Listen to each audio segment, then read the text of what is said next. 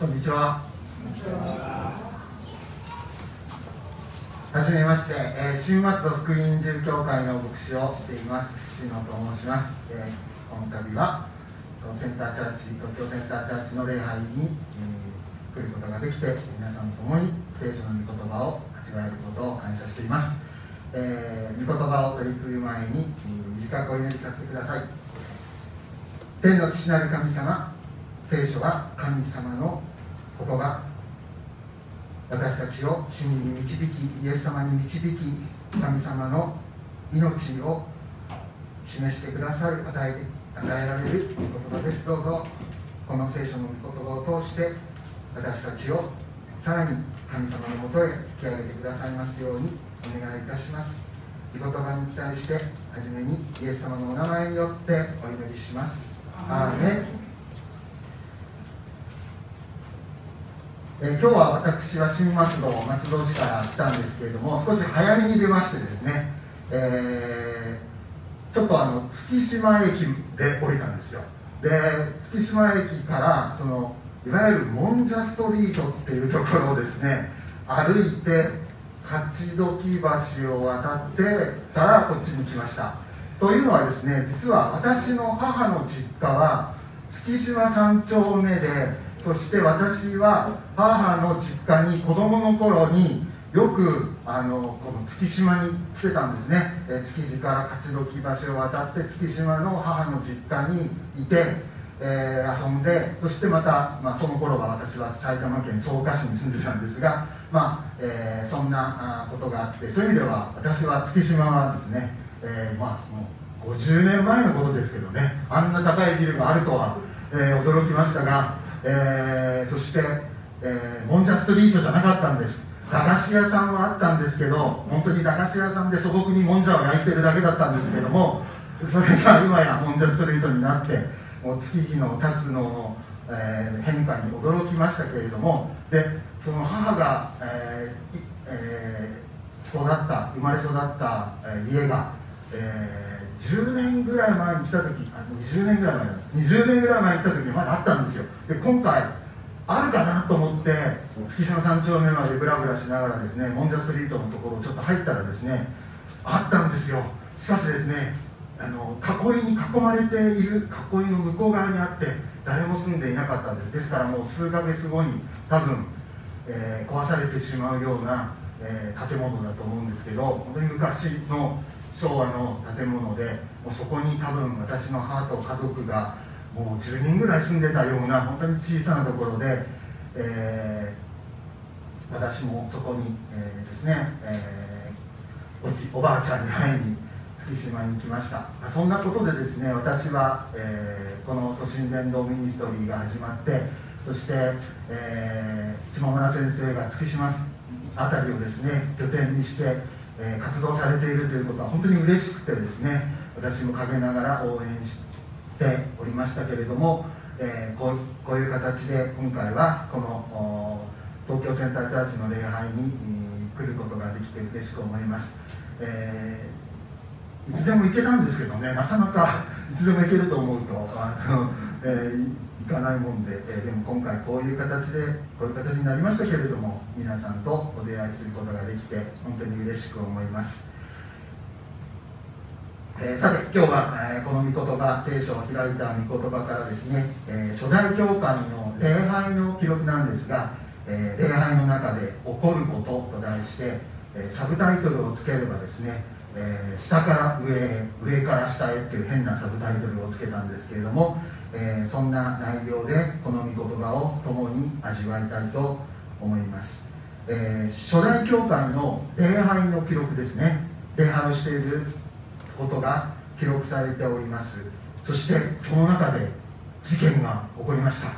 えー、大変な事件でした。礼拝を中断しなければならないほどの大事件でした。礼拝中に寝てしまった青年が3階から転落してえー、死んでしまったという。皆さん気をつけてくださいね。倒れないように。はい。ここは大丈夫です。椅子から落ちるぐらいですけど、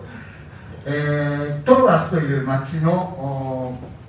ことだというふうに書かれております、えー、その前の今日開い7節からですが6節ですね。私たち6節は私たちは種なしパンの祭りの後にピリピから船出したえー、5日のうちにトロアスにいる彼らのところに行きそこで7日間滞在したということですから場所はトロアストロアス、えー、季節は種なしパンという、えー、春のですねユダヤ人たちの祭りの季節です。そこに使徒パウロは、え行ってですねそこの町の教会の人たちにと礼拝を捧げていたわけです。週の初めの日、えに、えこれはですから日曜日ですね、えおそらく週の初めの日が、えー、になるのは夕方なのでもしかしたら土曜日にな土曜日の日没で私たちにとっては土曜日の日没になって、えー、週の初めの日が始まるということであれば、えー、私たちの時間感覚で言えば、えー、土曜日の夜からの集会ということでしょうか、まあ、その辺は確かではないのですがえー、私たちはパンを裂くために集まったとあります。パンを裂く集まりというのはこれはイエス様の十字架の死を覚えるそしてパンと杯をいただく礼拝ですね。この礼拝をこのトロアスの、えー、教会の人々たちと共にするために、えー、集まっていたわけです。パウロは翌日にトロアスを出て出発することになっていたのでもう、えー、しばらくパウロ先生と会えないということでですね、えー、時間を本当に、えー、惜しんでというか、え、限りある時間の中で夜中まで語り続けたということですね、え、11節には明け方まで長く語り合ってそれから出発したということですからオールナイトのですね礼拝であったわけです。すごいですね。この皆さんのパワーは、えー、その礼拝の中で大事件が起こってしまうわけです、えー、ユテコ青年がですね、えー、この窓から3階から下に落ちてしまうということですね。ユテコ青年っていうのは、えー、まあ、日本語で訳せば、え、幸いな幸運な人ということで、え、まあ、日本的な名前で言えば幸男君とか幸男君とかそんな感じの青年であります、えーそしてその青年もこの礼拝の中にいたわけですね。そして、えー、皆が集まっていた場所はどんなところだったかといいますと屋上の間とあります、えー、そして8節が屋上の間、えーと、それから9節には3階から下に落ちてしまったということですから屋上間というのが3階の部分にあったんでしょうね。でそしてそこにみんなが集まれるスペースがあったわけです。そして夜通しの、えー、礼拝というか、えー、パウロのメッセージですから長いメッセージですから、えー、この皆が集まっているいわゆる密な状態であったわけですね。そして灯火がたくさん灯っていたとついていたとありますからもう換気不足というか空気が悪かったんですね。でユテコ青年は、えー、その礼拝の中にいたんですがどうも空気が悪いということでえー、この窓側に換気が空気が通る窓側に移っていったわけです。そして、えー、窓辺に腰掛けていたんですがそこでパウロ先生のメッセージを最初は聞いてたと思うんですけどもだんだん目がつぶってきまして、だんだん首が下がってきまして皆さんも経験ある私も経験があることですがさすがに牧師になってからは寝ないですけども説教中は、えー、昔はよく寝てましたね、えー、私はあの今は新松戸福音住教ですが若い頃はですね春日部福音住教会というところで信仰を礼拝を捧げていたんですけれども、えー、その頃私は今は牧師をしていますけれども20代この頃はですね、えー、テレビ局で、えー、照明さ照明スタッフという仕事をしてたんですね。えー、フジテレビ今はあのお台場にありますけど私が勤めてた頃30年前ですけどももう随分昔のことですが川田町市ヶ谷の方にあったんですね。でその、えー、フジテレビで照明スタッフというのをやっておりましてよくついた仕事がですねこんな話しているとなんか長くなっちゃうんです。その時ついていた仕事がですね土曜日の「オールナイトフジ」とかっていう番組やってたんですよ。でもうね深夜の番組ですからね。えー午後から集まって照明のセッティングして番組のリハーサルがあって番組が夜の1時ぐらいに始まって終わるのが4時でそして片付けて5時にタクシーに乗って6時に家に帰ってそして10時に起きて11時の春日部福音住会の礼拝に出るというそんなことを若い頃知ったんですがさすがに礼拝に出てもすぐに寝るという感じで何時に行ってるんだかわからないようなそんな青年の頃でした。ゆて子青年の気持ちはよくわかります。ゆて子青年も日頃の仕事の疲れが溜まっていてそして若い頃っていうのはいくらでも寝られますからね。年を重ねるとだんだん眠りが浅くなってまいりまして最近私も夜に23度トイレで起きるとかそんな中年の悩みがありますが、えー、ゆで子青年はですね疲れが出てもう眠ってしまってそしてなんと3階の窓から下に落ちてしまったわけです。誰か落ちたぞゆうてこが落ちたぞっていうことでみんな慌てて、えー、下に降りていく3階の間から下に降りていくわけですね。人の働きの中で「私たち」っていう、えー、言い回しがあるんですが私たちっていう時には、えー、この人の働きを書いたルカ医者のルカが一緒にいたっていうところなんですね。ですからこの場面も医者のルカがいてそして現場を目撃していち早く駆けつけたのがおそらく医者のルカだったでしょう。そして、えー、脈を取って死んでいることを確認したのは医者のルカだったと思います。ですから確かな証言であるわけですね。この死んでいた言ってみると死んでいたっていうのは。ちなみにあの下村先生があの日本教育者総会日本福音儒教教育者総会でねちょっと体調崩された時私も同じ場所にいましてそして本当に辛そうにあの救急車が来る前におられた時にね本当に生きてらっしゃいましたけども 辛そうにされているのを本当に心苦しくというか本当に心配してもう本当に祈ることしかできない、まあ、そんな中で、えー、いましたけれども本当に、えー、本当にこうして、えー、ですね守られたこと本当に神様の、えー、見業だな守りだなということを本当に思います。まあ、このユテコはでも残念ながらルカ医者のルカが、え、発見した時には調べた時にはもう死んでいたと言われ、えー、診断されたわけです。そこに悠々と悠々とじゃないかもしれませんけれどもパウロはその3階の間から下に降りてくるわけですね。パウロがそこで言うのは心配することはない。まだ命があります。というふうに言うんですね。医者のルカとしてはいやいやそんなことないでしょう。脈ありませんよとかそんなふうに思ったかもしれませんけどもパウロは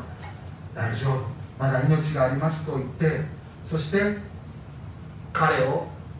彼のところに行って身をかがめて抱きかかえてそして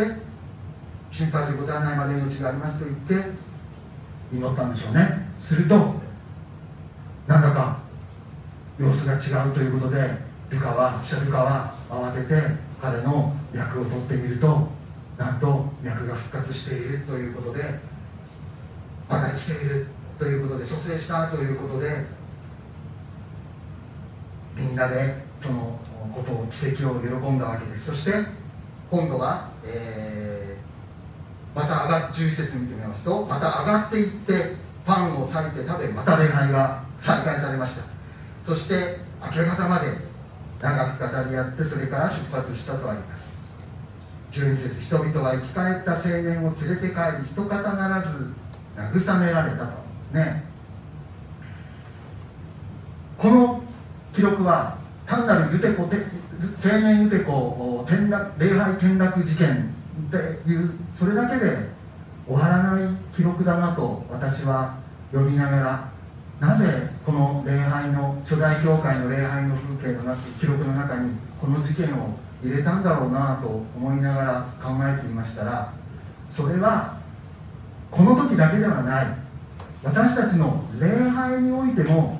このようなことは起こらなかったとしても私たちにとってもこのユテコ青年と同じ経験を肉体的ではなくて霊的にといいますか信仰的にするものなのだ。礼拝というものはこのような物理的な事件ではないかもしれない。けれども事故じゃないかもしれないけれども皆がユテコ青年のように神様の前に死ぬという経験をしてそして神様にあって生き返る命を得るという経験をするのが私たちの礼拝なんだっていうことをこの一つの事件の礼拝の中で起こった事件のことから思い巡らすことができるんじゃないかなと思います。上から下に下から上にという今日は一体的なこのですね、えー、上下の上の下のというですねことなんですけれども単なるその位置関係のことではありません。私たちは礼拝の時神様の前に出てそしてあなたは罪人だ。神様の前には死ぬべきものなのだ。死という罪から来る報酬の死を受けなければならないものなのだ。あなたは生きているようでも死んでいたものなのだ。しかしあなたを愛する神はあなたを救うために上から来てくださってそしてパウロにユテコにとってのパウロ先生のように下上から降りてきてそして抱きかかえて大丈夫命があると言ってくださる方がいるんだ。それは私たちにとってどなたでしょうか？私たちにとって天から下ってきてくださった方下に降りてきてくださった方そして私たちを死ぬべき私たちを抱いてくださった。そして生き返らせ。上にまた上げてくださる。神様を礼拝する場所に上げてくださる。イエス様はこのパウロと重なるんじゃないかなというふうに思わされたのです。そしてイエス様は私たちに心配することがないまだ命がありますということを言ってくださる。そして続けて礼拝の中で神様は私たちに希望と命を捧げ与え続けてくださるということですね。安心しなさい。平安があれ希望がある。そのように繰り返し言ってくださる方が私たちの神様なのだということですね。パウロ先生に抱かれて命を息を吹き返した、えー、ユテコ青年とまたみんなはまた上がっていったと11節になりますね。また上がっていく。そしてパンのパ,、えー、パンを裂く食事。これは生産式。神様と共にイエス様を記念して礼拝を捧げる御国の食卓。私たちの生産式というのはイエス様を記念するとともにやがて神の御国でまたイエス様と顔と顔とを合わせて食卓につけるということを覚えることの前味です。その食卓を下に下から上に上がってまたみんなとするということですね。それも意味が深いなと思います。私たちもやがて天に上げられて顔と顔とイエス様とお会いしてそして天の御国の食卓に着くというそれが私たちの救いの完成です。私たちは教会で行われる生産式を通してそれを前もって味わっているということですね。イエス様のお言葉からもこのことに関連するんじゃないかなという言葉がありますので聖書をお持ちの方は、えー、ヨハネの福音書の8章の、えー、19節からごめんなさい21節から開ける方はお開きください、えー、ヨハネの福音書の8章、えー、イエス様の言葉なんですがイエス様もこの上と下という言い方をしていますね。上下中っていう言い方をしているんですがこれは単なる位置関係ではなくて、えー、霊的な魂のことを示している内容になっていますがえー、ヨハネの福音書の8章の21節というところから24節まで、え、読んでいます。イエスは再び彼らに言われた。私は去っていきます。あなた方は私を探しますが自分の罪の中で死にます。中で死にます。私が行くところにあなた方は来ることはができません。そこでユダヤ人たちは言った。私が行くところにあなた方は来ることができませんというがまさか自殺するつもりではないだろう。イエスは彼らに言われた。あなた方は下から来たものですが私は上から来たものです。あなた方はこの世のものですが私はこの世のものではありません。それであなた方は自分の罪の中で死ぬとあなた方に言ったのです。私が私はあるであることを信じなければあなた方は自分の罪の中で死ぬことになるからです。ここでもイエス様はあなた方は罪の中で死ぬものなのだ。あなた方は下のものだ。でも私は上から来たものだ。そして罪の中にいるあなた方を下から上に救うものだ。いうことをですねイエス様は示しているのですがでも当時のユダヤ人たちはイエス様のことをですね敵対していた、え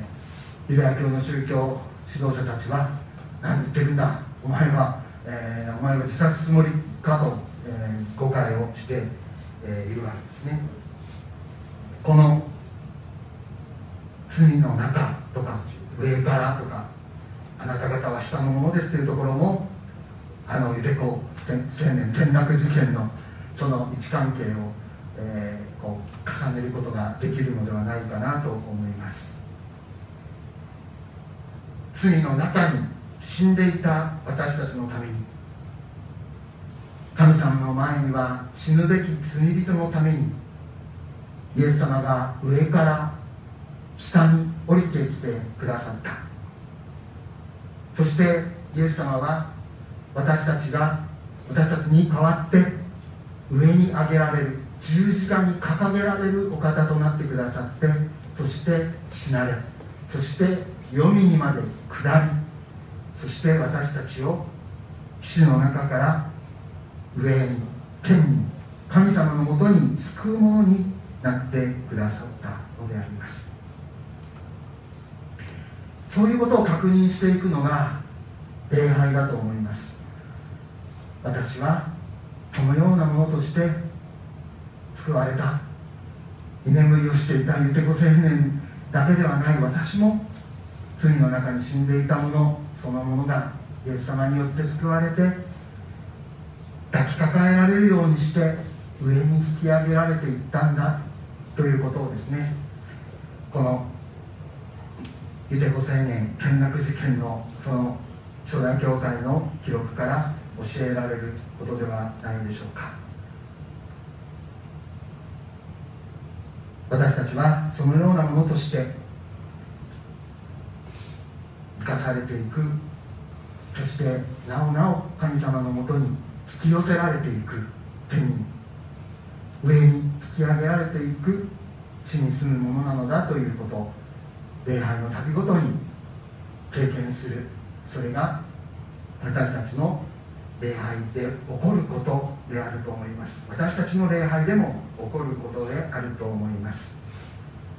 皆さんもこうして東京センターチャーチの礼拝にこのようにして集われています。この礼拝を神様は祝福しそして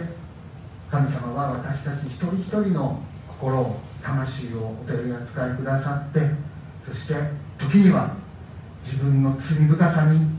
示されて苦しくなることもあるでしょう。まさに死ぬということを突きつけられる。罪の中で死ぬものだということを突きつけられる。そんなことも示されるでしょう。それでもそのところにいる私たちに上から降りてきてくださったイエス様が私たちを抱きかかえるようにして大丈夫心配しなくてもよい命はありますと言ってあげてくださる方がおられるのだということをこれからも私たちの礼拝を通して主イエス様にあるキリストの教会の礼拝を通して共に味わっていきましょう。えー、先ほど、えー、最初にお読みしたその今日の使徒の働きの20章のその12節の最後開きました12節の最後の御言葉には、えー、人々は生き返った青年を連れて帰り一方ならず慰められたとあります。これは直接的にはウテコ青年が3階から落ちてしまったんだけれども、えー、生き返ったのでみんな慰められたよかったと腕をなで下ろしたということですけれどもでもこれはなおなお世界中で続いています。この礼拝の場所にも続いています。若い方多いですね。若いこの青年たちがまさにイエス様にあって生き返るという経験をしていきながらこの腕がさらに一方ならず慰めを受ける。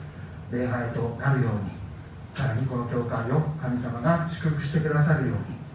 一人一人をイエス様がお取り扱いくださるようにと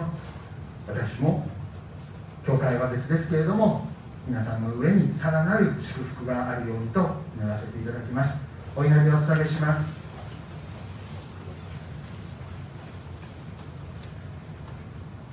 天の父なる神様罪の中に死んでいた私たちを神様の前に死んでいた私たちをイエス様が天から下に私たちのもとに来てくださってそして私たちをそこから抱き上げて上に神様のもとに命の中に引き上げてくださったことを感謝します。どうぞ。そのことを私たち一人一人が繰り返される礼拝の中で体験しながら神様の愛の御業を喜ぶことができますように一方ならず慰めを受ける教会としてこれからもこの東京センターチャーチをお持ちくださいますようにお願いをいたします。一人一人が人生の荒波の中で疲れ切っています。眠りたくなることもありますがどうぞ心の目を霊の目を覚ましてくださって真理の御言葉にさらに私たちが気づきそしてそこにしっかり立つことができるようにも助けてください。ありがとうございます。私たちの救い主愛するイエス様のお名前によってお祈りします。アーメン